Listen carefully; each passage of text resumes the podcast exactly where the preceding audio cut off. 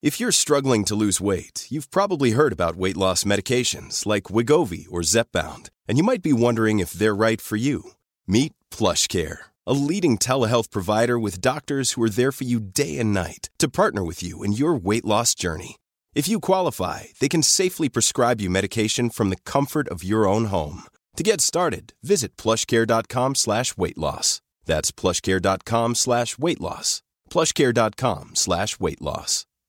Hey, I'm Ryan Reynolds. At Mint Mobile, we like to do the opposite of what Big Wireless does. They charge you a lot, we charge you a little. So naturally, when they announced they'd be raising their prices due to inflation, we decided to deflate our prices due to not hating you.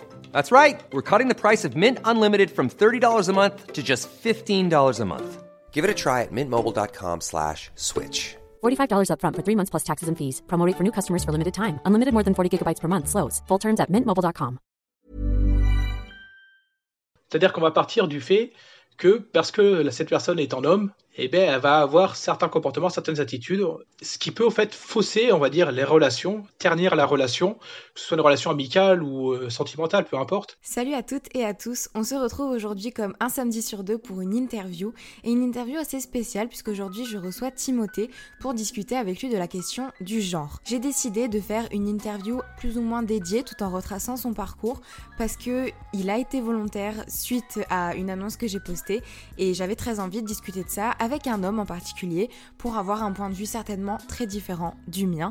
J'espère que ça va vous plaire. Vous retrouverez évidemment comme d'habitude l'IGTV de 15 minutes qui est un condensé de notre interview sur Instagram. Je vous laisse aller voir ça évidemment, vous aurez les détails en description. Et puis c'est parti. Bonjour Timothée, je te remercie de venir dans le podcast Bouteille à la mer pour partager ton expérience. Pour recontextualiser un petit peu euh, comment on s'est rencontrés, j'ai laissé un message sur euh, le groupe Facebook euh, d'une fac, enfin de ma fac, que je suppose est également ta fac, en cherchant quelqu'un, notamment un homme, pour discuter de la question du genre. puisque c'est vrai que c'est un thème que j'aime beaucoup, qui est très intéressant et on pas j'ai pas forcément l'occasion d'en parler beaucoup. Donc je te remercie d'avoir répondu à cet appel-là et j'ai hâte qu'on puisse en discuter. Pour commencer, évidemment, je vais te demander de te présenter et euh, voilà, de nous dire un petit peu euh, qui tu es, s'il te plaît. Eh bien, bonjour à, bonjour à toi. Donc, merci pour ton invitation. Pour me présenter rapidement quelques mots, donc je m'appelle Timothée, j'ai 25 ans, je suis étudiant donc en deuxième année de philosophie, euh, donc effectivement dans la même fac que toi. Euh, donc ce sont des études que j'ai repris l'année dernière euh, après avoir été pendant longtemps étudiant infirmier. Je suis alors mes études infirmiers que je n'ai pas menées jusqu'au bout, mais bon je suis aide-soignant en fait via ces études et donc j'ai travaillé pendant longtemps comme aide-soignant. Même si c'est un métier que j'aime euh, énormément, je me voyais pas faire ça toute ma vie et j'avais envie de, faire de la philo, de reprendre des études. Donc je me suis dit que tant que j'étais jeune et, et, sans responsabilité, quoi, c'était c'était le bon temps de le faire, c'était le bon moment. Carrément. Donc euh, voilà, en fait, en, quelques mots là pour, euh, pour dire qui je suis avant de rentrer plus en avant. Nickel, parfait. Donc euh, je le rappelle à chaque fois, je vais faire un petit petite présentation. Le but de notre interview, ça va être de parler de ton expérience de vie, de retracer un petit peu ton parcours et là particulièrement de parler de la question du genre. et bon, pour commencer ton parcours, évidemment, on va commencer par le début, donc par l'enfance. Est-ce que tu pourrais me dire un petit peu quel genre d'enfant t'as été? Alors, quel genre d'enfant j'ai été? Euh, J'ai été un enfant, je pense, plutôt calme dans l'ensemble. On est quatre garçons dans la famille et euh, pas une seule fille euh, là-dedans. D'accord. Ils n'ont pas réussi, mes parents. Et par contre, ce qu'il faut savoir, c'est que j'ai grandi dans un contexte qui est très, très, très particulier, vu que j'ai grandi au Club Med, au fait. D'accord. Je sais pas si tu vois euh, ce que Oui, je vois très bien. Bah, j'ai bossé dans un club med euh, quasiment euh, club looké ah, ben, en, voilà. en été. Voilà. Et ben bon, pour éventuellement les personnes qui ne, qui ne seraient pas là, comment expliquer ça en quelques mots? Club Med, en fait, c'est l'entreprise qui a inventé le concept des villages vacances. Donc, on va pendant une semaine dans un village où il y a, y a, tout qui est inclus le, restaurant, le bar, l'hôtellerie, etc. Et on peut faire tout un tas d'activités dans, dans ce village. Et donc euh, moi, en fait, j'ai grandi en gros euh, là où les gens allaient en vacances, pour le dire Mais euh, comment très ça simplement. Qu'est-ce qui, qu'est-ce qui fait Mais comment ça se fait C'est tout simplement parce que mes deux parents travaillaient au Club Med. Mes deux parents étaient ce qu'on appelle des géos. au Club Med. Mon père était chef de village, donc le, directeur du, du, site, au fait. Et ma mère, elle, elle est passée par différents postes. Mais bon, voilà, ça après, peu importe. Mais du coup, voilà, j'ai grandi dans ce contexte très particulier et au fait qui était très coupé, on va dire, euh, du monde et de, de l'extérieur. Oui, bah en fait, t'as grandi en vacances toute l'année finalement. Ben, on pourrait le voir comme ça, mais ceci dit, notre mère euh, a été très intelligente et euh, parce que elle a toujours séparé, au fait, lorsqu'on était en vacances et lorsqu'on était à l'école. D'accord. Et lorsqu'on était à l'école, eh ben, euh, on n'allait pas manger au restaurant du club, on n'allait pas au bar, etc., etc. Non, on avait euh, notre petit euh, chez nous dans le village, notre petite maison. Et notre mère a toujours séparé ça. C'est-à-dire que quand c'était les vacances, là, elle nous laissait euh, libre d'aller euh, d'aller vadrouiller, quoi, Mm. dans le village. Parce qu'en plus, l'avantage du village, c'est que c'est fermé, quoi. C'est en lieu privé. Donc Bah ouais, on- c'est sécurisé. on risquait absolument rien, quoi. Euh, Même si on se blessait ou autre, très rapidement, il y avait quelqu'un euh, qui était à côté pour. enfin, voilà. Donc, ça, c'était l'avantage. Mais notre mère, voilà, nous a, a été très intelligente là-dessus, a toujours séparé les deux. Mais voilà, j'ai quand même grandi dans ce contexte euh, particulier du, du Club Med. Et du coup, t'as fait plusieurs euh, clubs ou c'était toujours le même sur lequel t'es resté? Alors, euh, j'en ai fait plusieurs, mais là où j'ai le, je suis le plus resté, c'en est un qui est situé à. Donc, parce que du coup, effectivement, j'ai déménagé plusieurs fois dans ma vie. J'ai eu trois gros déménagements. Alors, quand j'étais tout petit, petit, je suis né en Australie, moi, par exemple. D'accord. Et euh, quand j'étais tout petit, petit, je sais que j'ai fait plusieurs trucs euh, rapidement, mais bon, là, euh, de toute façon, j'étais encore bébé, donc ça n'a pas grand intérêt. Ouais. Mais par la suite, là où j'ai le plus grandi, à partir de mes 7 ans, j'ai été fixé en Corrèze, dans le Limousin. Ok. En gros, c'est le centre de la France, là, pour ceux qui, qui ne voient pas. Et c'est là que j'ai le plus grandi, où j'ai passé 10 ans de ma vie.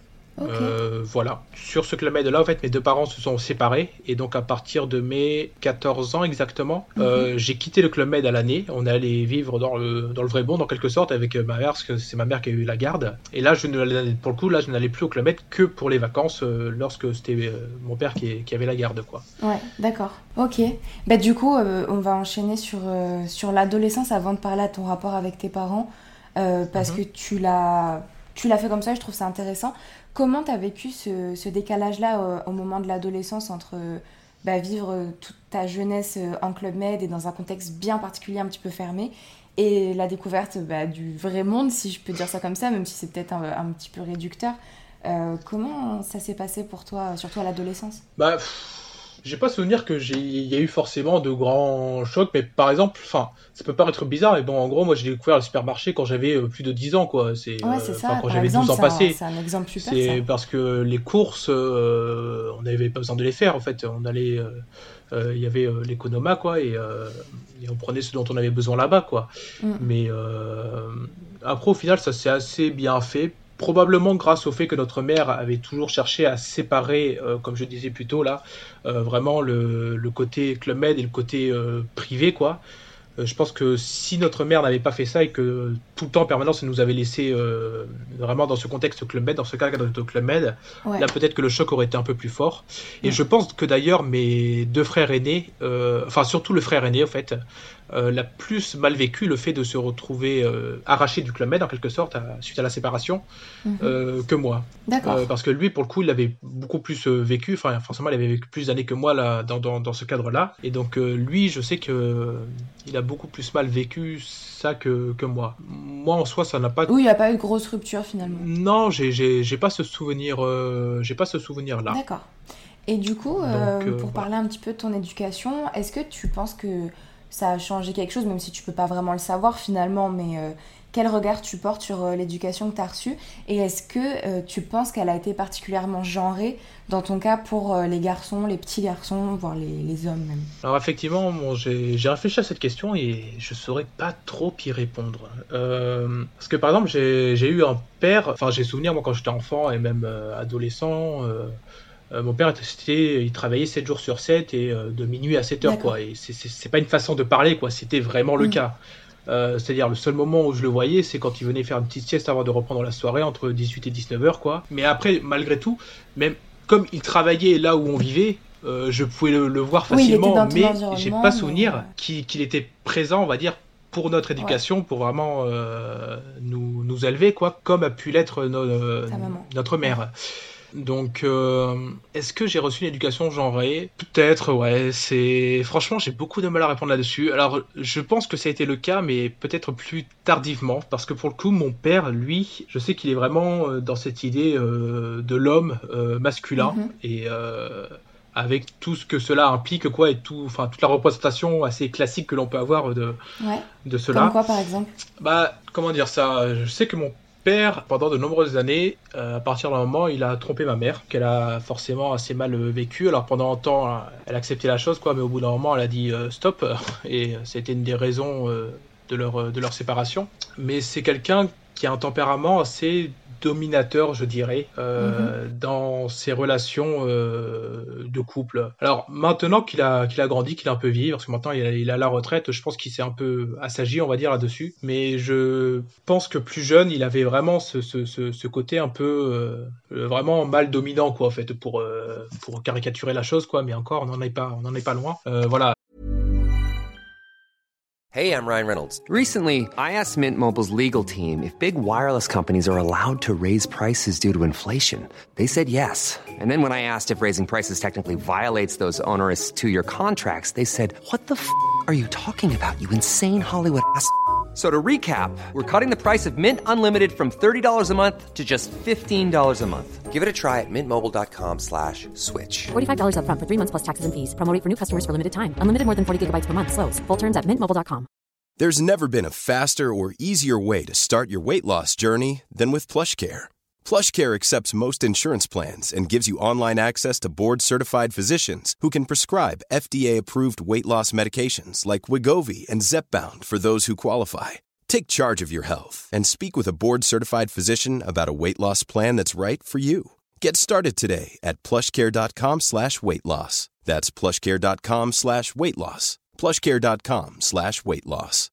Quality sleep is essential. That's why the Sleep Number smart bed is designed for your ever-evolving sleep needs. Need a bed that's firmer or softer on either side? Helps you sleep at a comfortable temperature? Sleep Number smart beds let you individualize your comfort so you sleep better together. JD Power ranks Sleep Number number 1 in customer satisfaction with mattresses purchased in-store. And now save 40% on the Sleep Number limited edition smart bed for a limited time. For JD Power 2023 award information, visit jdpower.com/awards. Only at Sleep Number stores or sleepnumber.com. Planning for your next trip?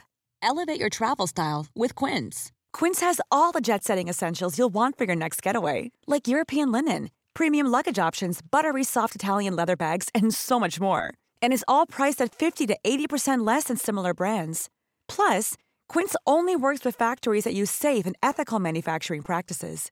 Pack your bags with high-quality essentials you'll be wearing for vacations to come with Quince. Go to quince.com/pack for free shipping and 365-day returns. C'est-à-dire, je sais que ma mère, tu vois, c'est, quelqu'un qui est assez forte tête, euh, qui se laisse pas, qui se laisse pas faire. Et je sais que une fois, elle me l'a dit. Euh, une fois, mon père a levé la main sur elle et euh, elle lui a dit c'est la, première et dernière fois que tu le fais. La prochaine fois, j'irai directement euh, à la gendarmerie, quoi. Et et ça sera ouais, fini. Elle a pas eu peur de lui dire stop. Quoi. Non, non, non, non, du tout. Non, non, parce que c'est, c'est, c'est vraiment quelqu'un de. Enfin, c'est, elle, elle laisse vraiment pas marcher sur les pieds, quoi. Mm. Et euh, donc, euh, et donc, plutôt sur le tard, au fait, euh, il y avait euh, vraiment cette idée de, bah, de draguer, d'avoir des conquêtes, etc., euh, etc., que, que, que, notre père, je pense, peut-être un peu malgré lui, je pense sans même forcément s'en rendre compte consciemment en fait et nous, ouais. nous inculquer. Et je et sais lui, que c'était évident en fait. Ouais, c'est ça. C'était pas quelque chose de, de réfléchi, de conscientisé. Euh, je pense mm. que c'est juste qu'il est comme ça et qu'il euh, a cherché à nous transmettre ça. Alors bien sûr, quand on était plus grand et on va dire et en, âge de s'intéresser à ces choses-là. Je sais que mes frères sont plutôt comme ça, notamment mon frère aîné, euh, enfin bon plus maintenant parce que maintenant il, est, a une compagne etc. Il est, il est posé quoi, mais, plus jeune, je sais qu'ils étaient vachement dans cette idée de, recherche de conquête euh, permanente euh, et qui je pense est hérité de, de, notre père. Mais moi pour le coup, euh, j'ai l'impression d'avoir échappé à ça. Alors je ne sais pas trop par quel miracle. je ne sais pas Ta trop... personnalité peut-être Ouais, je sais, mais bon, c'est la personnalité, c'est toujours une question extrêmement compliquée, quoi, parce qu'on sait, on sait jamais trop d'où ça vient. oui, c'est sûr. Mais, euh, mais c'est vrai que j'ai été, enfin, je me rends compte de ça, c'est que je suis assez différent de mes frères, quoi, dans, dans, dans ma personnalité, justement, dans, dans mon attitude, mon, mes, mes idées. Donc, euh, peut-être qu'un de mes frères répondrait autre chose, mais pour le coup, moi, j'ai pas forcément l'impression d'avoir une éducation très genrée, ou en tout cas de ne pas y avoir été réceptif, peut-être. D'accord. C'est peut-être plutôt ça qu'il faudrait mettre en avant, c'est que je n'ai pas forcément été réceptif à cela. Ça t'a pas marqué plus que ça Non. Et du coup, quels ont été euh, tes rapports avec ta mère et ton père, qui visiblement ont tous les deux des caractères assez, euh, assez forts, mais qui sont assez différents aussi? Que, comment tu as vécu euh, la relation avec eux? Bah, Avec les deux, ça a toujours été très bien. Quoi. Je sais que, que ce soit enfin, mon père ou ma mère, les deux, ils ont toujours été extrêmement bien, que ce soit avec moi ou mes frères. Enfin, il n'y a jamais eu de, de problème là-dessus. La seule chose qui était compliquée, c'est que, donc, comme j'ai dit, c'est à mes 12 ans exactement que mes deux parents se sont séparés. Mais avant mhm. ça, ils se sont engueulés pendant de nombreuses années, quoi, au point qu'à un moment, ma mère, en fait, fasse chambre à part. Et euh, je pense qu'en fait, c'est ça qui frustrait beaucoup mon père, parce que, euh, comme j'ai pu l'expliquer un peu plus tôt, quoi, c'est lui, lui, lui interdire l'accès à, au eh plaisir charnel, on va dire, à un homme, euh, c'est quelque chose qui pour lui n'était pas concevable. Donc euh, forcément, c'est quelque chose qu'il a très mal euh, vécu. On va dire ce qui se comprend si on se place dans son paradigme à lui. Mais du coup, en fait, j'ai souvenir comme ça de beaucoup de disputes, même quand j'étais très jeune, et que c'était extrêmement violent, quoi. Enfin, dans les paroles, dans la façon dont, dont le ton montait. Mais vis-à-vis -vis de nous, que ce soit mon père ou ma mère, j'ai pas souvenir de que ça n'a jamais été violent, ça a toujours été extrêmement bien quoi. Enfin, ils ont toujours eu beaucoup d'amour pour moi ou mes frères, mes deux parents. Là-dessus, il y a aucun problème quoi. Donc, euh, j'ai toujours eu un excellent rapport avec mon père et, ma mère. Euh, ça, il n'y a, aucun doute là-dessus. D'accord. Euh, on va revenir un peu du coup sur la période de, de l'adolescence parce que j'ai un peu fait un mix des questions, mais c'était adapté à ce que tu disais. Pour revenir sur l'adolescence où tu as redécouvert un petit peu le monde hors du club med, etc. J'imagine que ton rapport avec les autres aussi, il a changé. Et j'aimerais te demander ton rapport à toi et spécialement à ton corps en tant qu'adolescent. Est-ce que ça a été un sujet pour toi? Comment tu l'as vécu? Et aussi, du coup, j'aimerais bien savoir euh, ton rapport aux autres. Comment ça s'est passé? Personnellement, mon rapport au corps, j'ai jamais eu de problème avec. Parce que depuis tout petit, j'ai fait du sport, quoi. Je, faisais du rugby et autres. Donc, euh, j'ai toujours été habitué à, on va dire, à montrer mon corps aux autres, à voir le corps des autres, etc. Donc, euh, ça n'a jamais été un problème. Ce qui a été un problème adolescent, on va dire, c'est que j'ai fait ma poussée de croissance et euh, enfin tout ce qu'on appelle les caractères sexuels secondaires, quoi. Tout ça, ça a été très tardif chez moi comparé aux autres. Et donc, je sais que ça, ça me complexait un peu. Mm-hmm. Mais euh, bon, aujourd'hui, euh, je fais 1m84 exactement. Enfin, voilà, tout ça, c'est du passé, quoi. Mais j'ai souvenir que pendant cette période-là, de, de, de, de 13-14 ans notamment, où je voyais les autres garçons qui eux se, se développaient et que moi non, que moi je restais avec un vraiment encore euh, assez chétif quoi, vraiment d'enfant. Euh, je sais que ça, ça a été assez compliqué, notamment parce qu'en fait j'ai connu du du harcèlement euh, durant ma période de collège, en quatrième, troisième. On va dire sixième, cinquième, j'étais épargné parce que j'avais un de mes frères qui était encore au collège, euh, qui veillait. Mais euh, quatrième, troisième, il y avait, il y avait, il y avait plus de frères. ce qui est très étrange, quoi, c'est que quand, quand je me souviens de, tout ce qui a pu se passer, au fait, je me dis que c'était quand même, euh, enfin, qui c'était très, très créatif. il y avait beaucoup d'imagination. Mais ce qui est très étrange, c'est que j'ai pas souvenir sur le moment de l'avoir mal vécu, au fait. D'accord.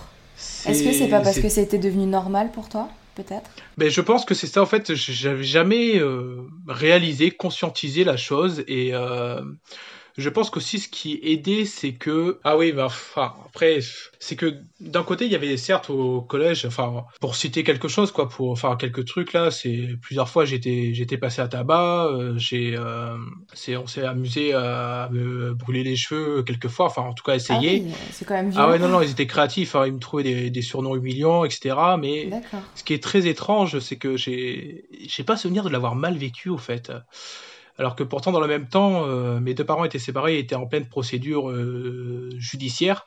Mais à ce moment-là, en fait, deux ans pendant, après la séparation, j'ai encore vécu au Club Med. Mon père était parti dans un autre club et ma mère était restée dans celui où on était. donc je pense que ce qui m'aidait, au fait, sans m'en rendre compte, c'est que quand j'étais au Club Med, au fait, euh, j'étais aimé par tout le monde, quoi. Ouais. Il y avait une balance qui se faisait. c'est ça, voilà. Je, je, recevais beaucoup d'amour d'un côté, quoi. Donc, ce qui pouvait se passer au collège, au fait, je pense que ça, oui, je comprends ce que, ce que, tu veux dire finalement, en, fait, même si c'était euh, assez, euh, assez violent, même violent tout court. Comme tu le dis, tu avais une espèce de balance qui faisait que bah, finalement tu recevais l'amour qui t'était pas donné euh, pendant, pendant que tu étais au collège et tout. Peut-être que c'est ça qui a fait que bah, finalement tu, ça t'a pas marqué dans ça n'a pas, été très douloureux, c'est ce que je veux dire. Ouais, je, je pense, enfin, c'est comme ça que j'analyse la chose, quoi. Après, peut-être que je, que je, me trompe, quoi. Mais, euh, mais voilà, c'est comme ça que j'analyse la chose. Donc, euh, ça a été. Voilà. Et après, quand je suis allé au lycée, euh, là, j'ai changé d'établissement parce que c'était un petit collège de, campagne, quoi. Donc, j'ai plus vu, j'ai plus vu ces personnes-là. Elles étaient allées ailleurs. Et, et, après, au lycée, j'ai rencontré tout plein de gens formidables. Donc, ça s'est très bien passé par la suite, quoi. Et après le lycée, du coup, qu'est-ce que tu as fait euh, comme, étude? Tu l'as dit un petit peu tout à l'heure. Est-ce que tu pourrais développer un peu euh, tout ce parcours-là? Alors, euh, ben, le premier métier que je voulais faire, donc je m'étais décidé dessus sur mes 14, depuis mes 14-15 ans, c'était infirmier. C'était vraiment le truc qui me faisait, qui me faisait rêver. Donc, j'avais tout mis en œuvre pour, pour y arriver. Donc, en préparant seul mon concours et tout ça après le bac. Enfin, bref. donc j'avais eu mon concours et donc j'ai fait mes études pendant un temps à la Croix-Rouge de Toulouse exactement. Euh, sauf que ces études ont été assez difficiles. Euh, alors je vais pas tout retracer parce qu'en plus c'est quelque chose qui est, enfin le, milieu de la santé c'est très particulier comme milieu et c'est très compliqué à expliquer à des personnes qui ne sont pas du milieu au fait, parce que c'est vraiment une histoire de ressenti intérieur et donc je vais éviter de trop m'attarder dessus parce que ça, ça serait pas très très intéressant.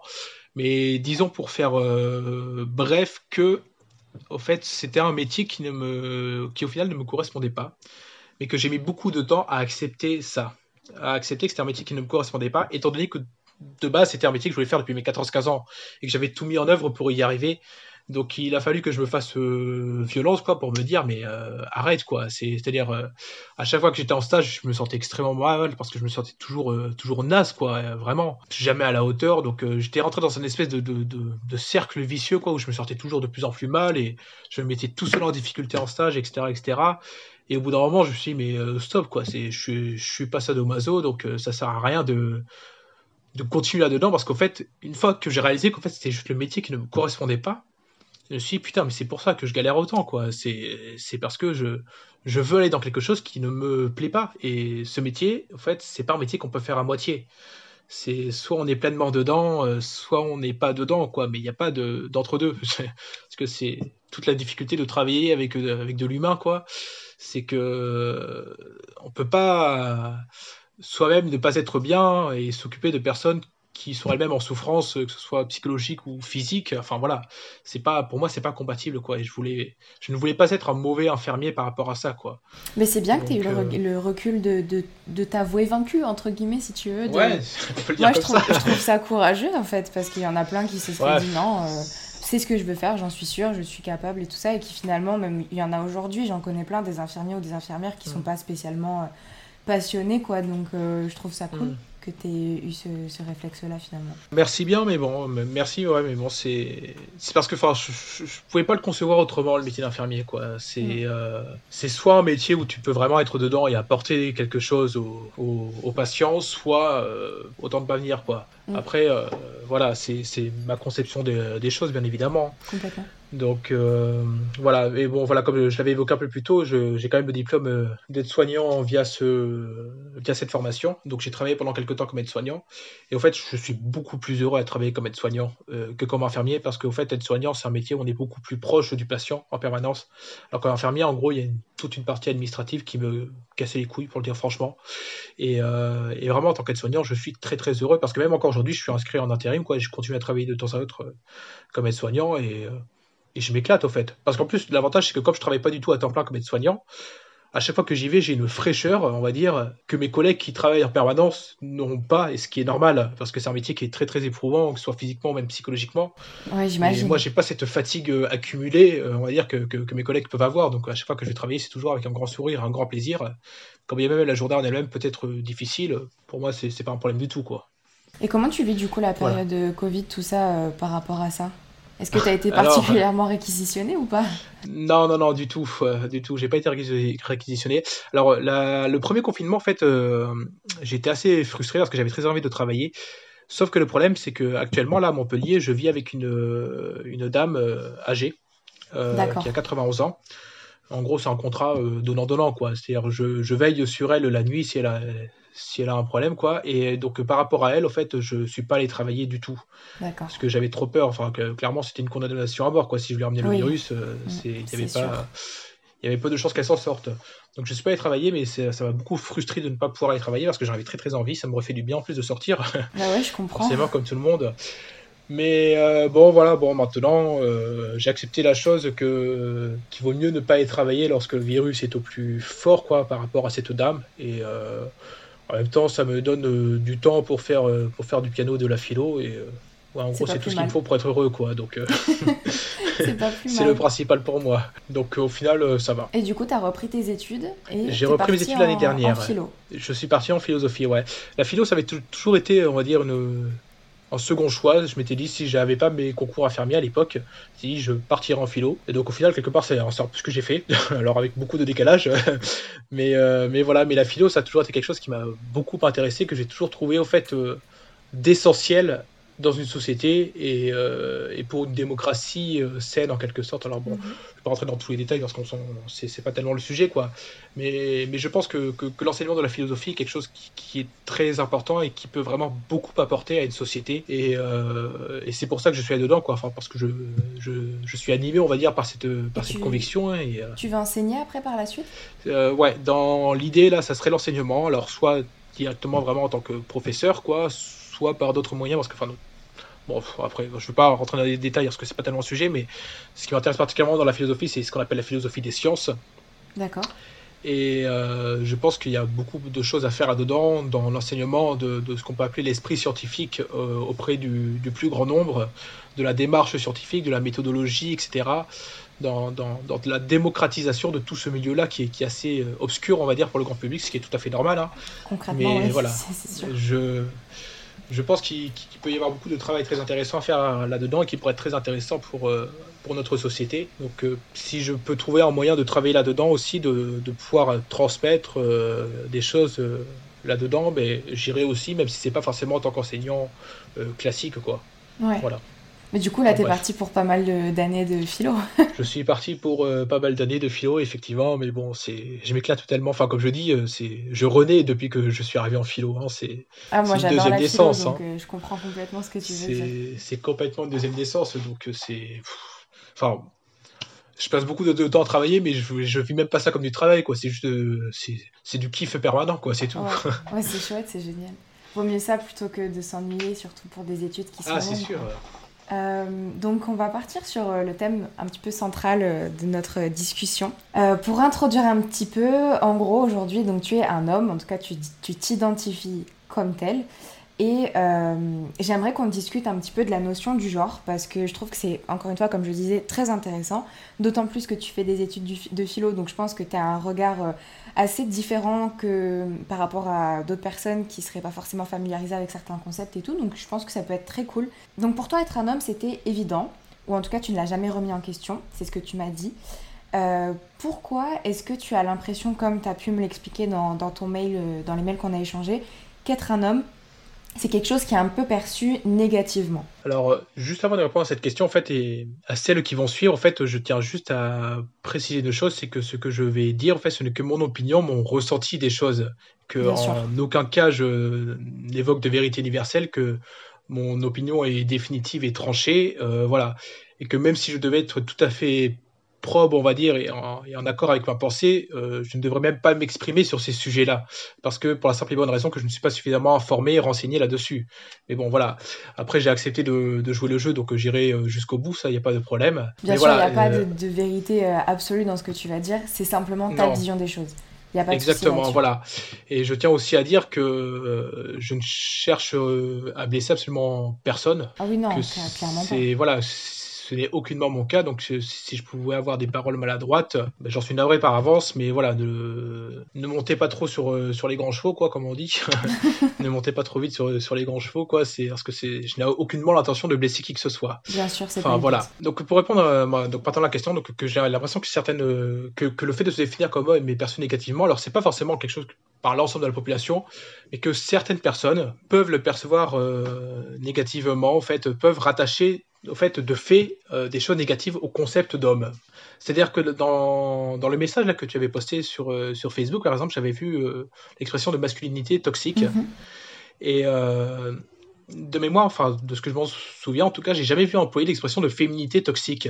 C'est vrai, mais ça existe. Ça existe. Ben voilà. Ben... Ça existe. Ouais, ça existe. C'est vrai que c'est beaucoup moins utilisé. D'accord. Ben voilà. Mais tu vois, j'étais même pas au courant du tout parce qu'autant l'expression de masculinité toxique, c'est quelque chose que j'ai déjà entendu et lu plusieurs fois, mais féminité toxique, mais pour le coup, c'est. Ben, du coup, ben, tu m'apprends à l'instant là que, que, ça existe aussi, mais. Oui, alors ça existe. Euh, je pense que c'est moins conceptualisé parce qu'on s'attarde pas forcément à ça. Je sais pas forcément pourquoi d'ailleurs. Mais en gros, la féminité toxique, en tout cas, selon ma vision des choses, ce serait euh, le fait d'être euh, tout le temps en concurrence, de vouloir euh, surpasser l'autre, d'être un peu la seule fille dans un groupe avec majoritairement des hommes, etc. Tout ça, tu vois, par exemple, ça pourrait être relié à la féminité toxique. Après, c'est vrai que c'est moins développé parce que je pense qu'il y a peut-être moins matière aussi à développer ça comparé à la masculinité toxique qui est pour le coup euh, euh, étudiée, réétudiée et, voilà, et débattue euh, à tort et à travers. D'accord. Ce qui est extrêmement drôle dans ce que tu viens de dire, enfin, enfin drôle en quelque sorte, c'est que là je viens de, de lire l'œuvre de, de Mary Wollstonecraft, peut-être que tu la connais? Pas du tout. Pas du tout. Ben, c'est une féministe anglaise, une des premières, enfin la, même la première féministe britannique, qui avait écrit une œuvre qui s'appelle Défense des droits de la femme en 1792. Et j'ai également lu L'asservissement des femmes de John Stuart Mill. Peut-être que ça te parle, ça. Ça me parle un petit peu, mais je t'avoue que moi, littérature, euh, j'ai du mal. Ouais, c'est pas, c'est pas grave. mais ce qui est marrant, c'est que la définition que tu viens de donner de la féminité toxique, là, eh ben, c'est exactement ce que Wollstonecraft vient pointer du doigt dans sa défense des droits de la femme. C'est-à-dire?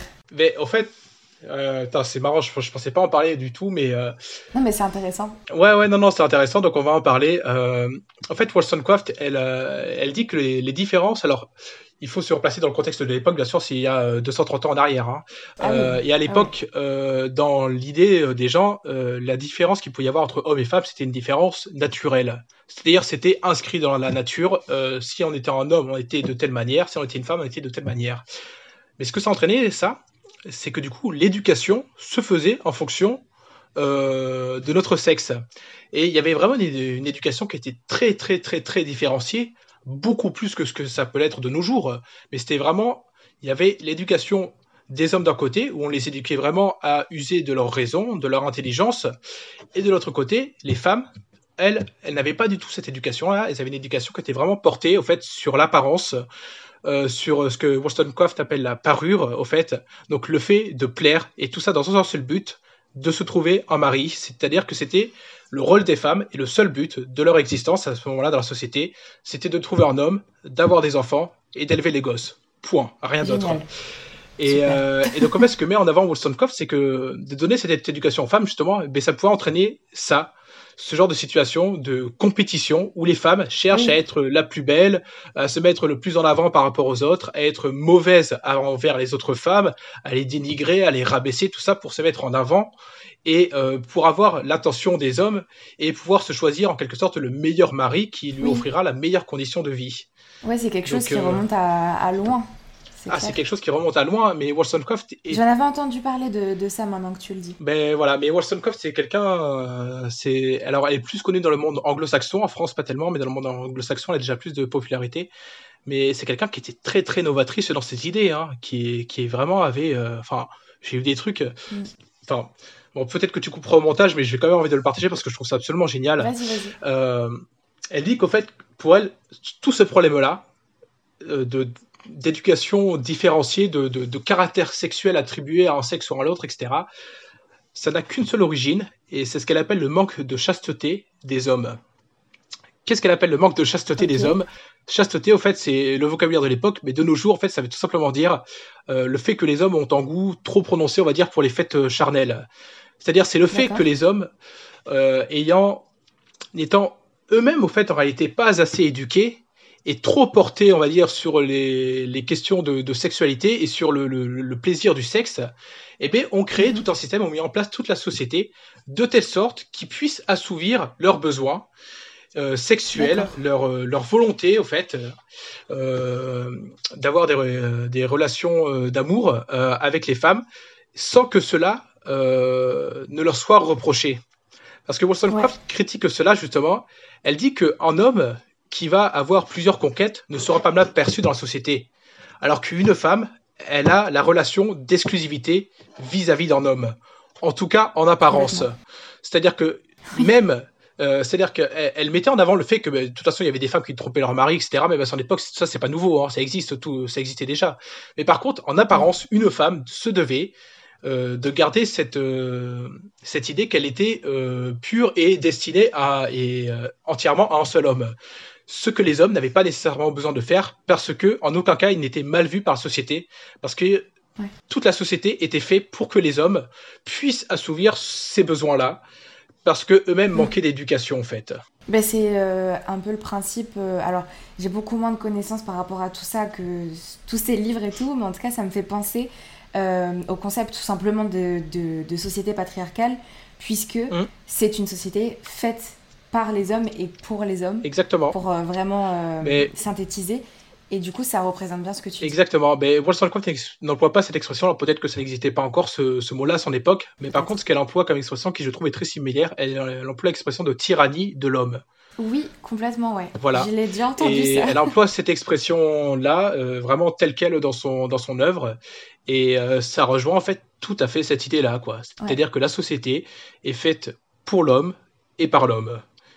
Et voilà, et quand je dis homme, c'est vraiment le sexe homme, quoi. C'est euh, c'est vraiment pour une partie de la population au détriment de l'autre. Il n'y a pas de différenciation euh, comme on peut le faire aujourd'hui des personnes non binaires, etc. Parce que j'imagine ah qu'à l'époque, c'était pas du tout même conceptualisé, en fait. Euh, non, non, non, non, aucunement. Ouais, ouais, je m'en doute bien. Et, et, du coup, pour revenir à la question par rapport à tout ça, pourquoi tu penses que encore aujourd'hui, être un homme, ça mm. peut être perçu négativement? Ouais, c'est vrai que du coup, on s'est vachement éloigné, j'en suis navré. C'est pas grave, il n'y a pas de souci, au contraire, euh, c'est fait pour. Donc, euh, au fait, ah oui, voilà, ce que je voulais dire, c'est que, euh, ben, donc, je reviens, donc, ce que je disais au tout début, là, c'est que cette expression de masculinité toxique est beaucoup plus employée, en tout cas, que l'expression de féminité toxique, beaucoup plus mise en avant. Et, et c'est-à-dire que j'ai le sentiment que c'est un peu comme si les hommes avaient l'exclusivité, on va dire, de comportements qui seraient déplacés, de comportements mauvais ou toxique, quoi, pour employer ce terme, mhm. et, euh, et, que c'était inscrit en eux, quoi. C'est-à-dire que le fait d'être en homme, eh bien, ça t'oblige à avoir certains comportements. Alors, je dirais peut-être pas que ça t'oblige, mais en tout cas, je pense que on a une vision de l'homme en général euh, comme quelqu'un qui a été conditionné dans une certaine société, dans une certaine culture, euh, avec une certaine éducation. Il y a Siri qui s'est mis en rouge, je sais pas pourquoi. dans une certaine éducation et tout ça, qui fait que du coup on a tendance en tant qu'homme, je pense, euh, à reproduire des comportements qui sont nocifs en fait. Mm. Or qu'une femme, comme tu l'as dit, elle va être plus éduquée à être euh, dans la protection, dans quelque chose de très maternel, etc. Même s'il y a de la compétition. C'est peut-être pour ça que du coup, être un homme, d'emblée, ça peut être vu comme euh, quelque chose de forcément négatif. C'est pas forcément vrai, mais c'est peut-être motivé par ça je pense. Mais justement, c'est là que je veux en venir, c'est que, en fait, ça amène à avoir des préjugés, on va dire, euh, sur, le, sur la simple base, on va dire, du sexe de la personne, et ce avant même de rencontrer euh, la, la, personne. Et ce, au final, que ce soit homme ou femme, eh bien, on va avoir certaines idées en tête qui vont émerger, positives ou négatives, en fonction de, de l'histoire de chacun. Euh, mais le problème, c'est que j'ai l'impression que on va, mais là, bon, je déborde un peu avec ce que j'aurais voulu dire par la suite. Euh, on va un peu nier au fait l'individualité de la personne. C'est-à-dire qu'on va partir du fait que parce que cette personne est un homme, eh bien, elle va avoir certains comportements, certaines attitudes, ce qui peut au fait fausser, on va dire, les relations, ternir la relation, que ce soit une relation amicale ou euh, sentimentale, peu importe.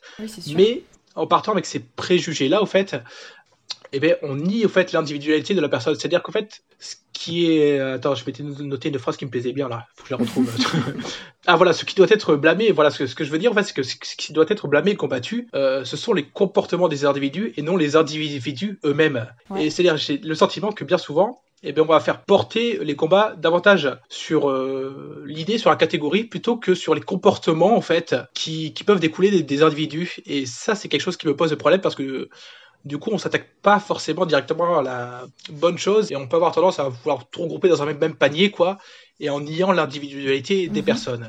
Alors, je comprends ce que tu veux dire et euh, je trouve ça complètement vrai. Maintenant, je me demande comment est-ce qu'on peut combattre quelque chose qui est aussi global que ce genre de choses, comme par exemple, pour donner euh, quelque chose de très concret, une société euh, où euh, les hommes sont favorisés par rapport aux femmes, parce que ça c'est très global, c'est prouvé scientifiquement.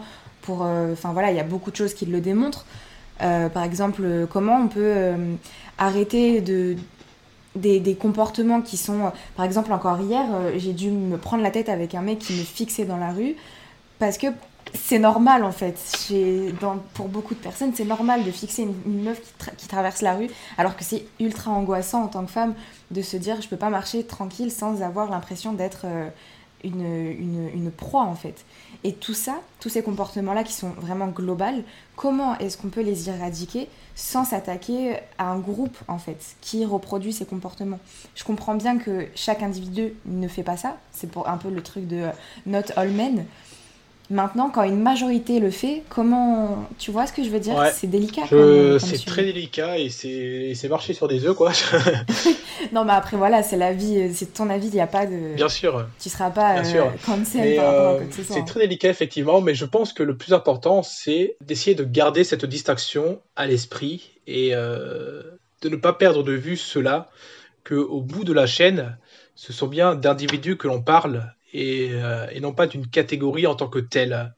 C'est-à-dire, je, je... Regarder l'aspect humain. C'est ça. Et euh, je pense que ça, que même si on est très engagé, tout ça, enfin, il faut vraiment réussir à garder cette, cette distinction que ce sont les comportements qui posent problème et non forcément euh, la catégorie d'une personne en tant que telle.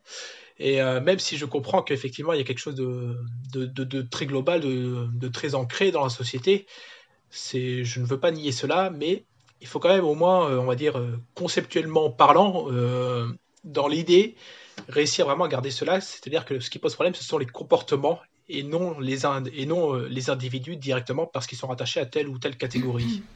Oui, je comprends ce que tu veux dire. Bah, ça rejoint du coup ce que je voulais te demander après. donc tu penses qu'un homme, une femme ou autre, enfin être un homme, une femme ou autre, c'est pas assez pour connaître une personne, comme tu l'as très bien expliqué. Euh, que ce qu'on rattache à l'identité d'homme ou femme, c'est pas une vérité et que ces préjugés peuvent être ou ne, ou ne pas être, c'est le principe de la contingence. Euh, toi, est-ce que tu as une vision personnelle du genre? Qu'est-ce que c'est pour toi le genre en fait? C'est très large, hein, c'est très vaste. Euh, oui, voilà. Donc, savoir qu'une personne est homme ou femme, en fait, n'est pas assez pour connaître la personne. ce que je veux dire, c'est que ce que je pense qui est intéressant, au fait, à connaître chez quelqu'un, quel que soit son sexe, euh, ça va être ses qualités et ses défauts pour savoir si oui ou non on pourra avoir une relation avec cette personne, encore la relation, quelle que soit la nature de cette relation. quoi. C'est-à-dire que ce qui nous amène à connaître une personne, en fait, c'est de savoir si elle va être, si être quelqu'un de, bienveillant, d'à l'écoute, de, qui, qui, est volontaire pour aider, etc., etc., ou euh, d'autres qualités euh, souhaitables, quoi. Et euh, ou inversement de, de savoir quels défauts euh, elle peut avoir si c'est avec quelqu'un de plutôt malveillant etc et ce que je veux dire c'est que savoir qu'une personne est homme ou femme ne nous informe absolument pas du fait de si cette personne va être bienveillante ou malveillante. Et c'est pour ça que en fait j'ai l'impression que des fois le le sexe, le genre est trop mis en avant, on va dire. Il y a une volonté de, de, vouloir mettre ça en avant comme si c'était quelque chose de. qui, au fait, ça, rejoint un peu ce que je disais avant, mais qui, forcément, parce qu'on va être homme ou femme, eh bien, on va être de telle ou telle manière. Alors que pour moi, pas du tout. Euh, justement, pas du tout. Et euh, c'est absolument pas notre sexe qui va définir qui nous sommes, enfin, qui nous sommes dans nos comportements, dans notre relation avec les autres. Ce qui me pose problème, c'est que du coup, les individus eux-mêmes, en fait, enfin certains individus, en, tout cas, je ne veux pas généraliser, bien sûr, mais vont se catégoriser, au fait, du coup, comme hommes ou femmes, euh, et le mettre vraiment comme un élément primant, en fait, sur, euh, sur le reste euh, de leur personne. Et, j'ai le sentiment que faire ça, en fait, ça va être nier, au fait, quelque part, leur propre individualité. Et ce qui peut me poser, enfin, ce qui, moi, personnellement, me, me pose problème, enfin, je, je trouve que c'est pas forcément un comportement intéressant à voir, on va dire, euh, dans une société, quoi. C'est de, chercher à nier sa propre individualité en se réfugiant uniquement derrière son sexe ou son genre. Euh, je pense que c'est quelque chose qui, est assez euh, faux quelque part, en fait. C'est se, se, tromper. En fait, ma pensée là rejoint tout à fait la pensée de, de Wollstonecraft, dont on a parlé un peu plus tôt.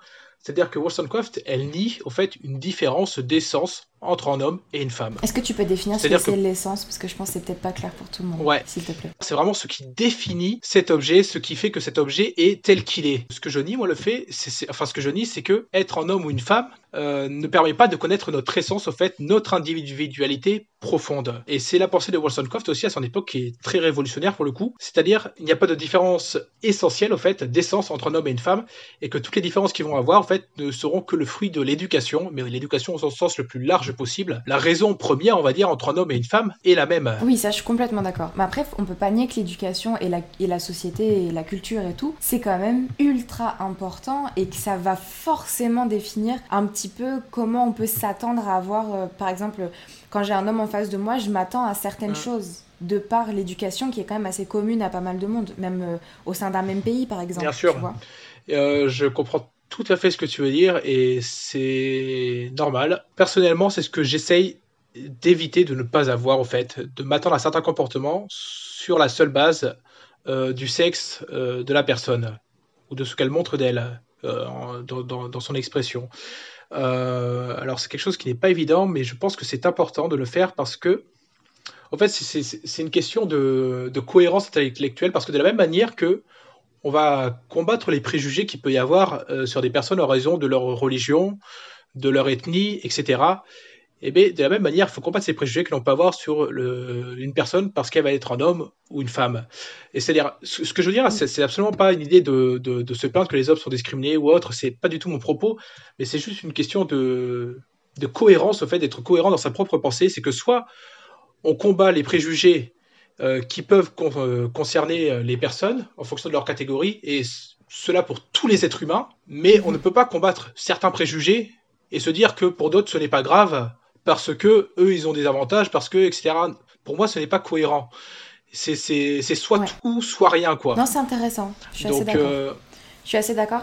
Après, je suis complètement d'accord avec ce que tu dis et c'est vrai que ben, c'est logique en fait de la même manière que un musulman n'est pas ceci cela, un arabe n'est pas ceci cela, un français n'est pas machin, forcément un homme une femme, ça va dans la même mm. logique. Maintenant, je pense que c'est peut-être parfois difficile, en tout cas en tant que femme pour le coup, parce que euh, pour le coup, je, je suis complètement d'accord avec ça. Et, mais c'est vrai que j'ai tendance à m'attendre à quelque chose de. Enfin, à m'attendre à un comportement ou à des, même des façons de penser du fait d'être face à un homme. Parce que j'ai l'impression que c'est un peu global. Mais c'est super intéressant que tu fasses euh, ce, point-là parce que c'est vrai que c'est pas c'est faux en fait c'est toute une remise en question mais je pense qu'en tant que femme c'est compliqué parce que c'est vrai que on a tellement de, pression et on a tellement l'impression que les hommes euh, ont plus euh, d'avantages ou en tout cas qu'on peut s'attendre à certains comportements Enfin, je sais pas si tu me suis, c'est délicat d'expliquer tout ça. Si, si, tout à fait. Mais, tout à fait. mais je suis d'accord avec toi, c'est intéressant que tu le, que tu le soulignes.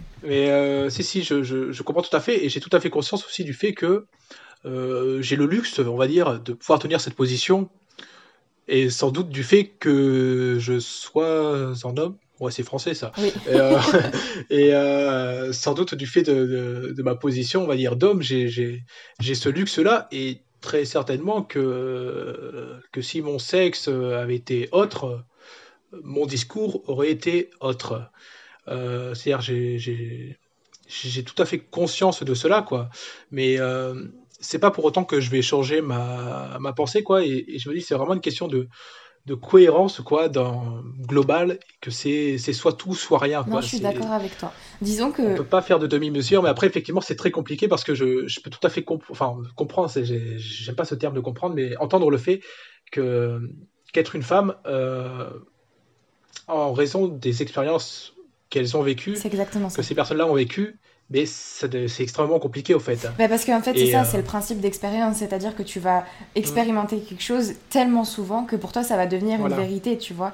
Mais alors que, étant un homme et vivant des expériences différentes, tu as ce luxe-là de pouvoir euh, appréhender quelque chose, euh, appréhender la vision du genre et tout ça comme neutre quelque part, tu vois. Mmh. Et, mais c'est assez intéressant. Attention, trigger warning, si tu es une personne sensible au sujet de la transidentité, de la dysphorie de genre ou tout simplement si tu es une personne transgenre, sache que nous allons aborder ce sujet dans les prochaines questions, que nous ne sommes pas des professionnels, que nous ne connaissons pas la problématique personnellement et donc que peut-être certaines de nos réponses pourraient te mettre mal à l'aise. Si tu n'as pas envie d'écouter cette partie de l'interview, je t'invite à reprendre ta lecture à environ 52 minutes 30. J'aimerais qu'on passe euh, sur euh, mon autre question qui là est un petit peu plus délicate parce que ça touche à, une problématique qu'on ne connaît pas vraiment tous les deux ou en tout cas qu'on n'expérimente pas euh, à, notre propre échelle mais que je trouve assez intéressante. Quel regard tu as du coup vis-à-vis de la problématique des personnes transgenres qui ont une dysphorie de genre donc qui ne se reconnaissent pas dans le genre qui leur a été assigné à la naissance que ce soit homme ou femme et donc qui ont besoin de s'identifier et d'être en tout cas reconnus par les autres comme appartenant à tel ou tel genre pour se sentir euh, vraiment exister en tant qu'eux-mêmes ou qu'elles-mêmes à 100%. Parce que si le genre c'est une construction sociale et une construction euh, par rapport à l'éducation, comment est-ce qu'on peut euh, appréhender toute cette problématique-là selon toi? Donc là, effectivement, ben, comme tu l'as dit au début aussi, je, je, pensais le rappeler, mais là, tu as vraiment un sujet sur lequel ma légitimité de, de parole est, c'est pour ça que plus que discutable. La mienne aussi. Hein. Tu as bien fait, ouais, ouais, tu as, tu as, bien fait de le dire parce que c'est, je, je, pense que c'est important à noter. Et d'ailleurs, je, je, me permets juste, si jamais quelqu'un qui nous écoute euh, est touché par cette problématique-là, c'est avec plaisir que j'aimerais le, le ou la recevoir. Parce qu'il n'y a mm. personne de, plus, de mieux placé qu'une personne transgenre pour parler de ça. Mais pour l'instant, j'ai pas eu l'occasion. Bien sûr, bien sûr. Euh, bah, à titre personnel, enfin, le regard que je le regard que je peux porter là-dessus euh, euh, enfin pour le dire en une phrase assez simple c'est que je m'en fiche. Euh, c'est-à-dire c'est ni une bonne ni une mauvaise chose quoi. C'est-à-dire que comme je l'ai dit au fait je, je, suis vraiment pour la reconnaissance de, de l'individualité des personnes. Et donc si ces personnes pour se sentir exister en tant qu'individus ont besoin de cela de se sentir de tel ou tel genre qui, qui ne correspond pas à, leur sexe ben libre à elles quoi. Tant mieux. Tant mieux. Euh, parce que vraiment Enfin, j'ai, c'est-à-dire que pour vraiment aller au bout de ce que je voulais dire par rapport au genre, donc euh, qui, est vraiment une construction sociale, et c'est, enfin, ça me semble difficile de tenir une position contraire de nos jours. C'est-à-dire que tout simplement, on retire euh, l'esprit humain, un esprit humain pour penser le genre. Le genre disparaît aussitôt. Euh, c'est tout. Il reste et, il ne restera plus que le sexe biologique. Au final, le genre c'est juste une création de l'esprit humain, mais parmi d'autres créations de l'esprit humain que l'on fait en permanence sans même s'en apercevoir. Mhm. Rien de plus, c'est un concept comme un autre. Sauf que le problème, c'est que ce concept, c'est tellement ancré en nous, tellement intégré en nous, alors à la fois en nous et dans la société, qu'on en vient à le perdre de, vue, ça, et on en vient à penser le genre comme étant quelque chose d'inscrit dans une réalité objective et extérieure à nous, extérieure à tout esprit humain, ce qui est faux. Donc, euh, c'est pour ça que, enfin, à titre personnel, euh, je m'en fiche quoi de ces personnes-là et euh, moi j'accepte tout le monde sans, sans distinction quoi. Euh, oui, quand tu dis je m'en fiche, c'est pas négatif. Ah non non, ah oui. Chacun fait ce qu'il veut. Ah oui oui non, bien sûr non non, c'est absolument pas négatif du tout quand j'ai non non, c'est vraiment je m'en fiche, enfin c'est ça m'est égal quoi, c'est ça hein. Et puis de toute façon, je ne serais pas cohérent avec moi-même pour le coup si, si je disais que ça me posait problème alors que juste avant oui, bien sûr. je disais que je, je suis pour l'individualité des personnes quoi. voilà. Donc c'est absolument pas quelque chose qui me pose euh, problème quoi. Après bon ce qui est compliqué pour ces personnes c'est je pense tout le parcours du combattant on va dire euh, qu'elles peuvent avoir à mener euh, pour c'est clair pour pouvoir être reconnues de, de, de, de, telle ou telle manière. Donc ça, c'est un problème. Hello, c'est la Mathilde du montage. Je me permets de faire un insert ici parce que je trouve que ma question n'était pas très bien formulée, donc je vais me permettre de la refaire post-prod pour éviter qu'elle soit bancale et surtout pour éviter les confusions. Étant donné que le genre est une construction de l'esprit humain, est-ce que on peut dire que la problématique d'une personne transgenre serait créée par la société puisqu'elle ne se retrouverait pas dans les caractéristiques qui sont rattachées à son sexe de naissance? Je ne sais pas à ce jour si la question est expliquée par la biologie, donc je me pose la question de si cette douleur que vivent les personnes euh, en dysphorie est créée par la société, par la culture, par l'éducation même, qui différencie de manière totalement binaire ce qu'est un homme et ce qu'est une femme. Euh. Bah, c'est vrai que je ne sais pas trop.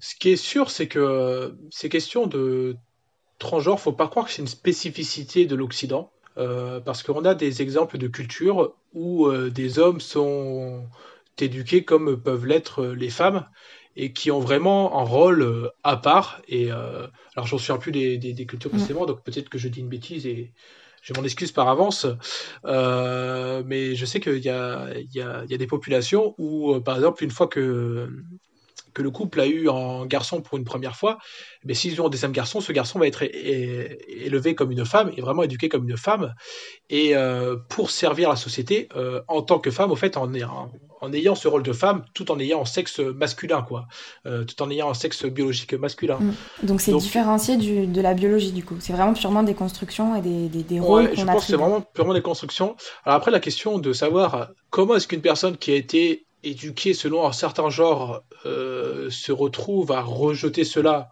euh, pour vouloir en adopter un autre, je ne sais pas. Oui, c'est une question qui est très compliquée. Je pense que euh, personne n'a de réponse. Ou alors, il faudrait demander à quelqu'un de concerné. Voilà, là, il faudrait sans doute aller voir du côté de, de quelqu'un de, de, concerné. Mais c'est vrai que c'est que c'est pas quelque chose auquel on s'attend euh, spontanément, c'est quelque chose d'assez marginal, quoi. Donc, bah, c'est pour ça que c'est pas mal rejeté par beaucoup de monde, parce que beaucoup se disent c'est pas naturel. Tu t'es né dans un corps, c'est ton corps, et puis point, quoi. Alors que non. là, on est face à des réalités qui prouvent le contraire, qui prouvent que mmh. il y a des gens, des hommes, des femmes ou autres qui ont besoin de s'éloigner de leur corps et d'en adopter un autre, ou alors simplement de physiquement d'être reconnu comme appartenant à l'autre genre. Et c'est mmh. super intéressant. Mais euh, c'est compliqué de quand t'es pas concerné. Non, non, non, là pour le coup, moi je ne suis pas concerné pour tout. J'ai même pas d'amis euh, qui sont, qui sont dans, dans ce cas-là avec qui j'aurais pu échanger. Euh, donc c'est vrai que là, navré, mais je n'ai vraiment aucune réponse à apporter. quoi. Si quelqu'un a une réponse à m'apporter et veut partager, c'est avec plaisir parce que je trouve ça très intéressant. À la suite de notre enregistrement, Timothée a souhaité préciser certaines choses et m'a envoyé ce fichier audio que je vous partage où il précise sa pensée et où il apporte certains détails qui étaient importants pour lui. Bien, donc euh, je vais maintenant essayer d'expliquer en fait le cœur de ce que je souhaite dire. J'ai le sentiment que de plus en plus nous définissons nous-mêmes et nous définissons les autres euh, aussi en les mettant dans des cases.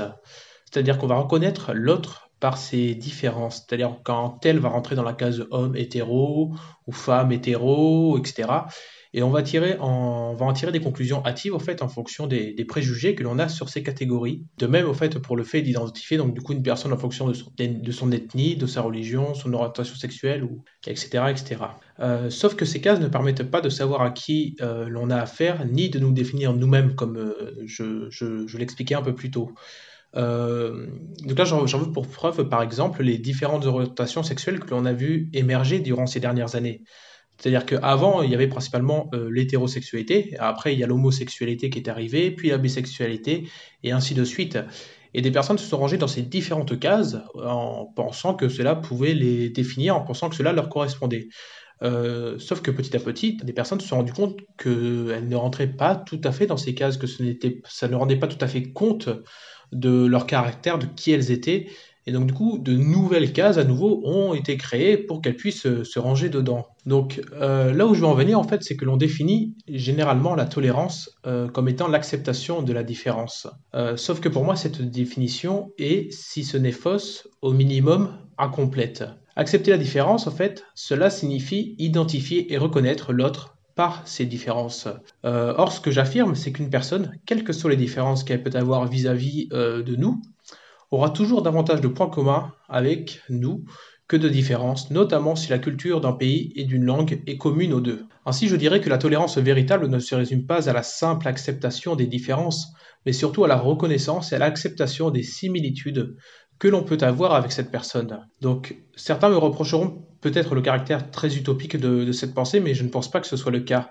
Je pense que les utopistes, au contraire, euh, sont ceux qui veulent créer des groupes mettant en exergue les différences de chacun, plutôt que les similitudes que nous avons en tant qu'être humain, et qui espèrent, en opérant comme cela, créer des relations apaisées. Ce n'est pas en créant des groupes qui se réunissent selon des cases plus ou moins similaires et qui rejettent ceux qui ne comprennent pas ces cases que l'on peut arriver à une société tolérante. Donc, ce que je veux dire, en fait, c'est affirmons davantage nos similitudes, reconnaissons-les, et les différences à ce moment-là ne seront plus un problème.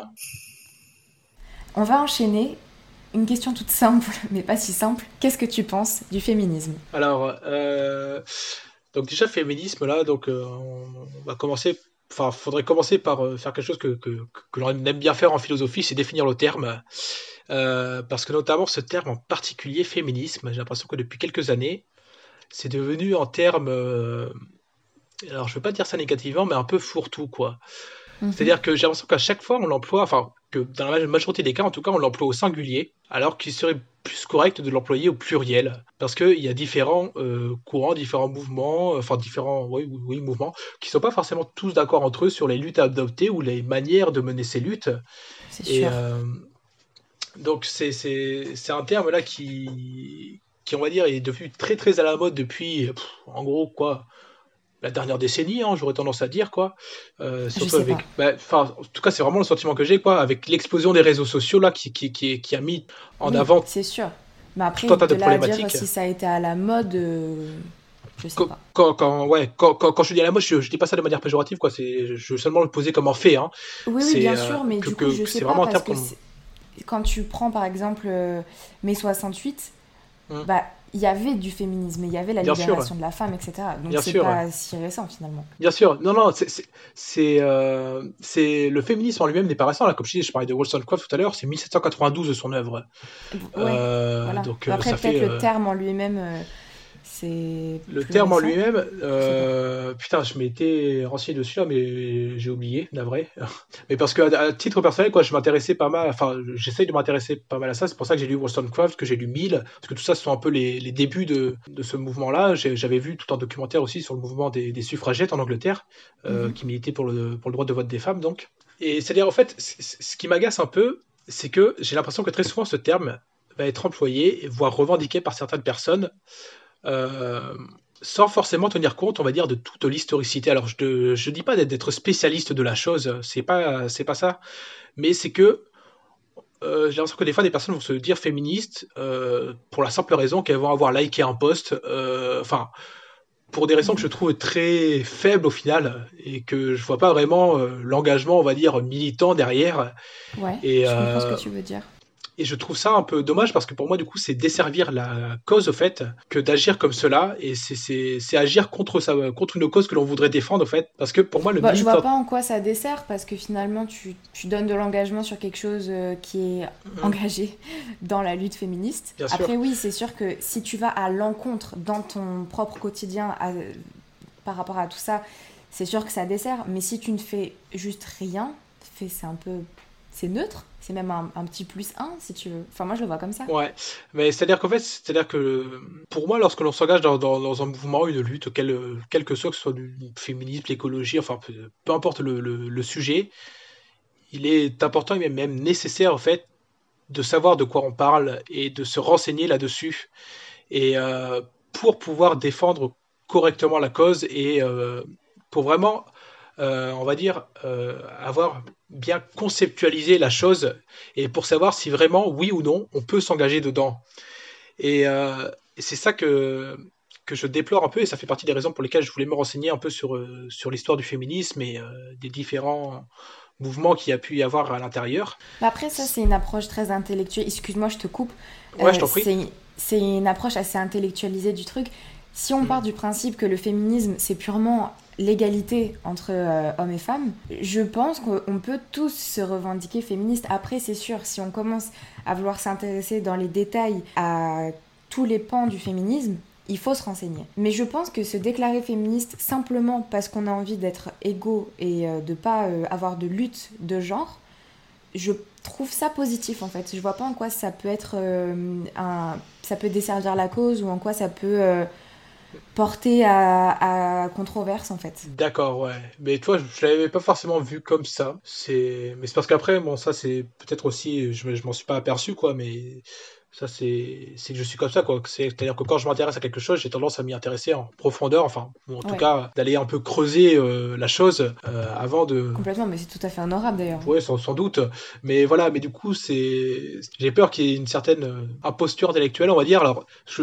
de la façon dont tu en as parlé, je, je comprends ce que tu veux dire, mais c'est-à-dire, ouais, ça, c'est que je, je crains une certaine imposture intellectuelle, quoi, de... qui pourrait venir du fait de vouloir utiliser un terme à tort et à travers, sans forcément le définir, mhm. sans forcément avoir quelques idées de à quoi ça peut renvoyer, de, des, des différents moments forts historiques, des différents personnages importants du mouvement. Enfin, après ça, bien sûr, c'est tout à fait, euh, c'est mon opinion là-dessus, mais, je pense que c'est important d'avoir au moins quelques éléments euh, de réflexion sur l'historicité, on va dire, dans le mouvement d'une lutte, et là, en l'occurrence, le féminisme, si on veut vraiment se déclarer tel quel. Après, je peux comprendre aussi que les gens n'ont pas forcément envie de se prendre la tête, et que si on définit le féminisme tout simplement comme étant euh, la recherche de l'égalité entre hommes et femmes, c'est vrai qu'il faudrait être assez tordu, on va dire, pour, euh, pour ne pas vouloir l'être, quoi.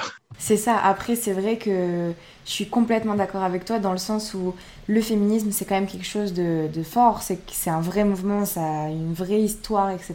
Et euh, il y a deux choses. Si, premièrement, on ne comprend pas forcément ce que ça veut dire être féministe et qu'on en a une mauvaise image, dans ce cas-là, il faut, je pense qu'il faut s'intéresser un petit peu plus au truc plutôt que dire non, les féministes euh, sont contre les hommes, même si il y a des féministes qui sont complètement misandres et qu'elles se déclarent aussi féministes. C'est pour ça que, du coup, il y a une espèce d'ambivalence euh, dans le mouvement et c'est vrai. Et le problème, c'est que si on se revendique féministe pour la beauté du geste, parce qu'on est une femme, mmh. parce qu'on veut soutenir les femmes ou parce que je ne sais quoi, mais que dans sa vie, euh, on n'applique pas les choses et qu'on mm. laisse, euh, on, même, on, dit soi-même des blagues sexistes ou qu'on a des comportements sexistes ou, ou qu'on a une entreprise et qu'on paye moins les femmes, par exemple, effectivement, c'est euh, une imposture intellectuelle, comme tu dis, et je trouve que c'est un bon terme. Maintenant, chacun avec sa conscience. C'est ça, voilà. Mais voilà, tu as tout à fait dit quelque chose que j'avais oublié de dire, et je te remercie pour cela.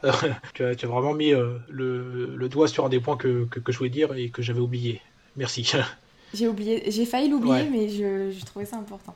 Euh, bah, dans la continuité, on entend un petit peu moins parler de ça quand on n'est pas dans le cercle militant et tout ça. Mais qu'est-ce que tu penses du mouvement masculiniste? Bah, Alors, je vais le définir très brièvement et très synthétiquement.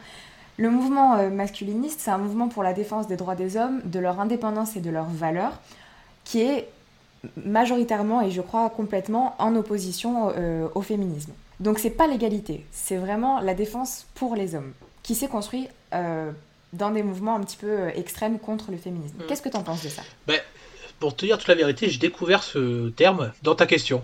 je m'en doutais, mais c'est ce que je disais, c'est pas très connu, mais euh, ça existe et c'est même des, un peu des cropuscules sur, sur Twitter et sur plein de réseaux qui, qui vraiment défendent le droit des hommes de la même manière. Twitter à titre, pardon, je t'en prie. Non, vas-y, vas-y, vas-y. Non, mais en plus, c'était juste pour dire que Twitter, personnellement, je sais pas parce que j'ai ça en horreur profonde. Ah, j'ai ça en détestation, mais c'est viscéral, quoi. Ah non, mais complètement. Euh, mais en fait, c'est ça, c'est simplement que c'est un groupe qui, qui est un peu gangréné par euh, une mauvaise image du féminisme qui serait uniquement pour les femmes et contre les hommes, si tu veux. Et par exemple, j'ai écouté un, podcast qui est très intéressant que je mettrai en description euh, sur un homme qui est un peu dans cette mouvance masculiniste, qui a vécu des agressions euh, sexuelles par sa grande sœur, je crois. Donc euh, trigger warning, euh, c'est pas, pas funny funny. Et qui du coup s'est retrouvé face à des féministes qui ne prenaient pas sa parole comme intéressante, ou en tout cas mmh. qui ne, qui ne lui accordaient pas forcément le crédit qu'il aurait eu en tant que femme. Et c'est ça qui l'a poussé à développer cette pensée un petit peu contre les féministes, parce qu'il a l'impression que c'est contre les hommes. Je sais pas si tu as pu faire des recherches par rapport à tout ça, mais euh, j'aurais bien aimé savoir ce que tu en pensais. Au final, euh, c'est un peu les extrêmes que l'on peut trouver dans le mouvement féministe aussi, quoi. Et euh, j'ai l'impression que, sauf que là, du coup, ça va être chez les hommes plutôt que chez les femmes. Mais, mais pour le coup, enfin, vraiment, c'est, tu c'est quelque chose que je ne connaissais pas du tout, quoi. Et pour savoir ce que j'en pense, donc par rapport à ce que, ce que tu m'as dit là, on recoupe un peu avec ce que je disais, quoi. C'est-à-dire que c'est, toujours ce problème-là de vouloir généraliser à partir de cas particuliers, en fait. De, de vouloir euh, ce qu'on, ce appelle euh, faire une induction, si je ne dis pas de bêtises, à partir de cas particuliers, quoi, de dire ah ben putain j'ai rencontré que ça, j'ai rencontré euh, pour, le, pour le dire très très clairement quoi que, que des codes qui n'ont pas pris ma parole en compte alors qu'elles disent revendiquer l'égalité. Mhm. Donc euh, toutes euh, les féministes vont être comme ça, ben non en fait. Alors après c'est vrai que c'est compliqué parce que de toute façon, dès, dès qu'on touche à, des sujets qui, qui touchent, euh, on va dire, le, le, ressenti, les sentiments de la personne, ce sont toujours des sujets qui vont faire que l'on va très rapidement faire abstraction de notre raison, on va dire, pour ne parler plus qu'avec les sentiments, quoi, et euh, ce que ça a pu provoquer chez nous, mm. ce, qui, ce, qui, ce qui peut poser problème. Donc, euh, vraiment, après, le, ce mouvement masculiniste en soi, c'est, je, ne, je ne le connais pas, mais bon, je serais curieux de discuter avec des, des hommes là, qui, se, qui se revendiquent comme tels, et, et que si vraiment, si dans l'ensemble, ce mouvement-là, c'est prône une certaine, euh, je sais pas comment dire ça, une certaine supériorité de l'homme sur la femme. Alors je sais pas si c'est une supériorité, je crois que c'est plus... Euh, alors il y a cette idée que naturellement l'homme est supérieur. Ouais. Voilà. Euh, mais je pense ah, que bah c'est surtout... D'accord. ouais, je pense que c'est bâti autour de toute cette idée. Après, je t'avoue que je me suis pas forcément renseignée en profondeur parce que j'ai entendu pas mal de témoignages, etc. Mais euh, ouais, moi je trouve ça très spécial parce que le féminisme, c'est vrai qu'il y a ce pan-là de femmes qui, qui, sont contre les hommes, mais je crois qu'on ne peut même pas forcément les qualifier de féministes parce que je suis pas certaine que ça s'incorpore vraiment dans l'idée principale de ce concept, tu vois. Euh, alors que le masculinisme, c'est que ça. C'est vraiment basé sur euh, la différence des genres et, et la défense des hommes parce que apparemment on les défend pas assez dans la société, quoi. C'est un peu ça. Je me permets de faire une nouvelle intervention ici, puisque cet épisode a été enregistré il y a quelques semaines maintenant, et que entre-temps j'ai eu l'occasion de me renseigner sur ce qu'est vraiment le masculinisme.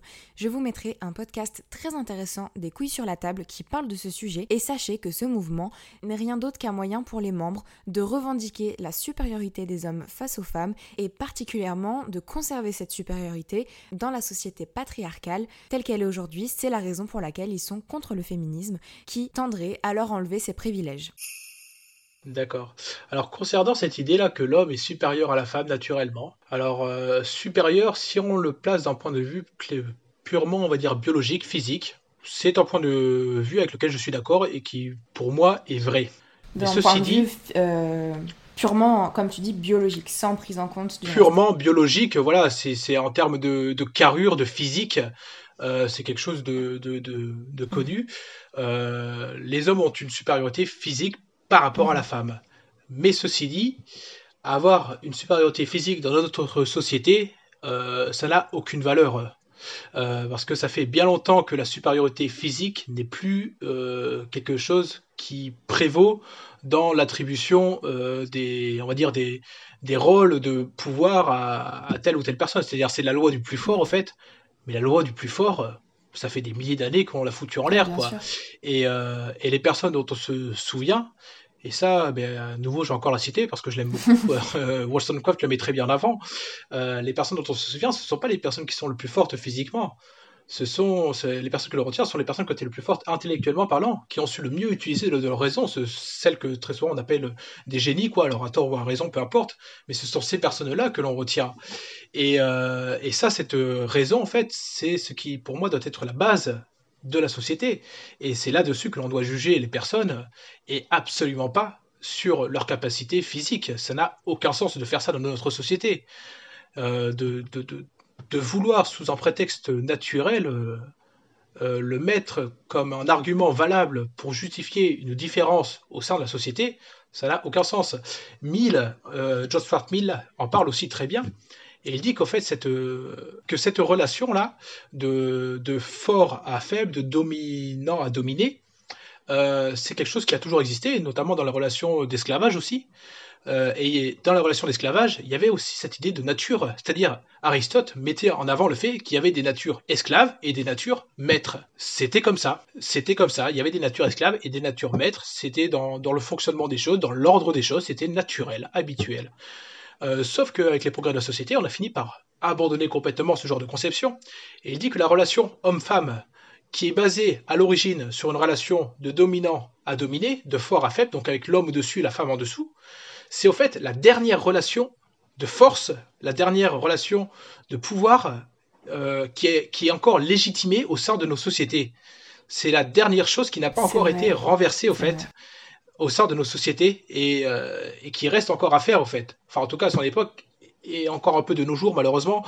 Euh, mais voilà, c'est cette relation de, de fort à faible qui est à la base basée sur la nature, c'est la dernière relation naturelle de force qui est encore légitimé ensuite par la loi. alors, plus de nos jours maintenant, mais à l'époque, en tout cas, c'était le cas. C'était vraiment légitimé par la loi que l'homme était au-dessus de la femme et que la femme lui était totalement soumise. c'est vrai.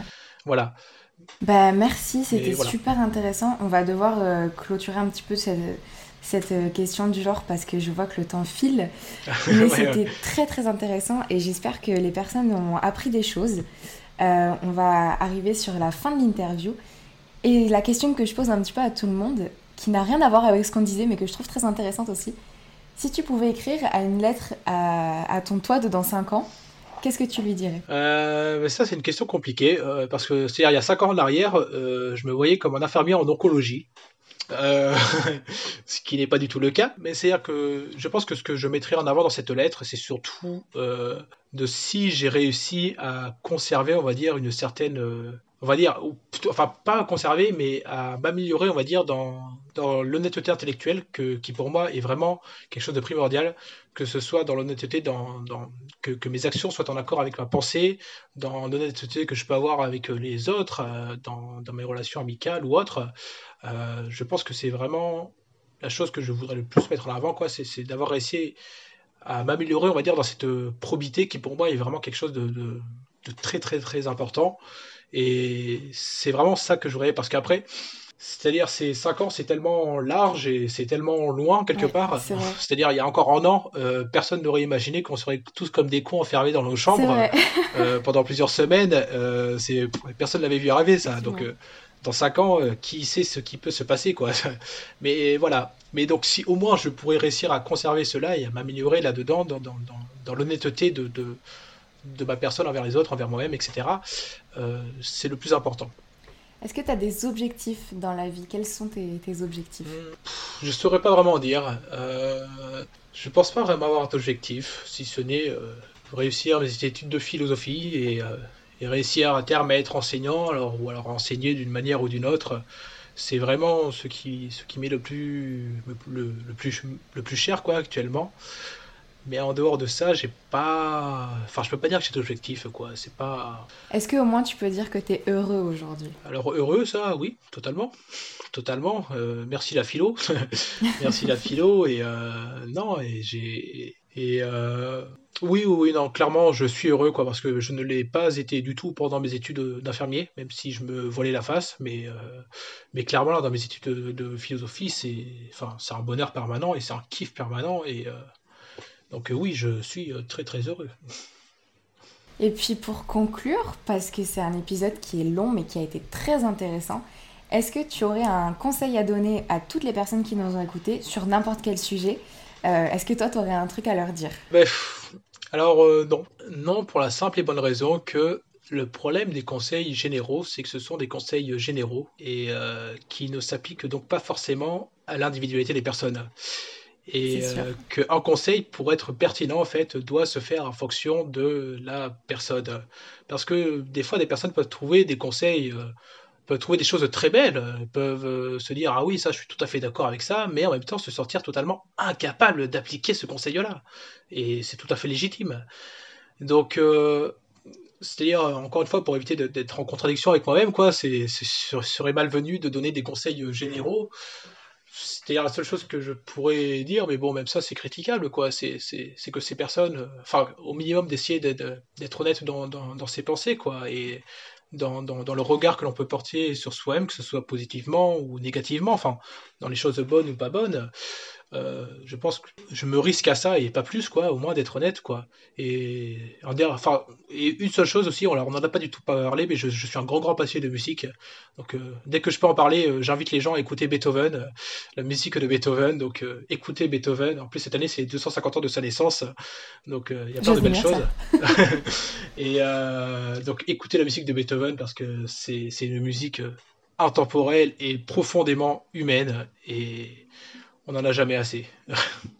Merci beaucoup Timothée. Ben, merci à toi. Merci encore à toi Timothée d'avoir euh, accepté de te prêter au jeu de l'exercice de l'interview et d'avoir partagé toutes tes connaissances et d'avoir surtout échangé avec moi sur le thème du genre qui n'était pas forcément un thème facile. Tu t'en es très bien sorti et j'espère que ça vous a plu à vous aussi auditeurs et auditrices. Euh, merci pour votre écoute comme d'habitude. Vous pouvez nous retrouver sur Instagram, maintenant aussi sur YouTube. Et puis si vous en avez l'occasion bien évidemment, venez nous mettre 5 jolies étoiles sur Apple Podcast avec un petit commentaire, ça fait toujours plaisir. Si tu as envie toi aussi de participer à une interview en ma compagnie, que ce soit sur un thème particulier comme aujourd'hui ou simplement pour raconter ton histoire, je t'invite à m'envoyer un mail à l'adresse que tu retrouveras en description. N'hésitez pas à aller checker la description pour retrouver tout ce dont on a parlé dans cet épisode.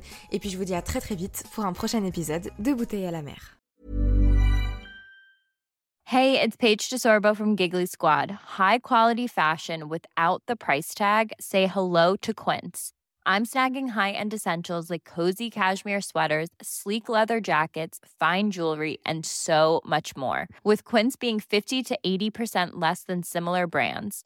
And they partner with factories that prioritize safe, ethical, and responsible manufacturing. I love that. Luxury quality within reach. Go to quince.com slash style to get free shipping and 365 day returns on your next order.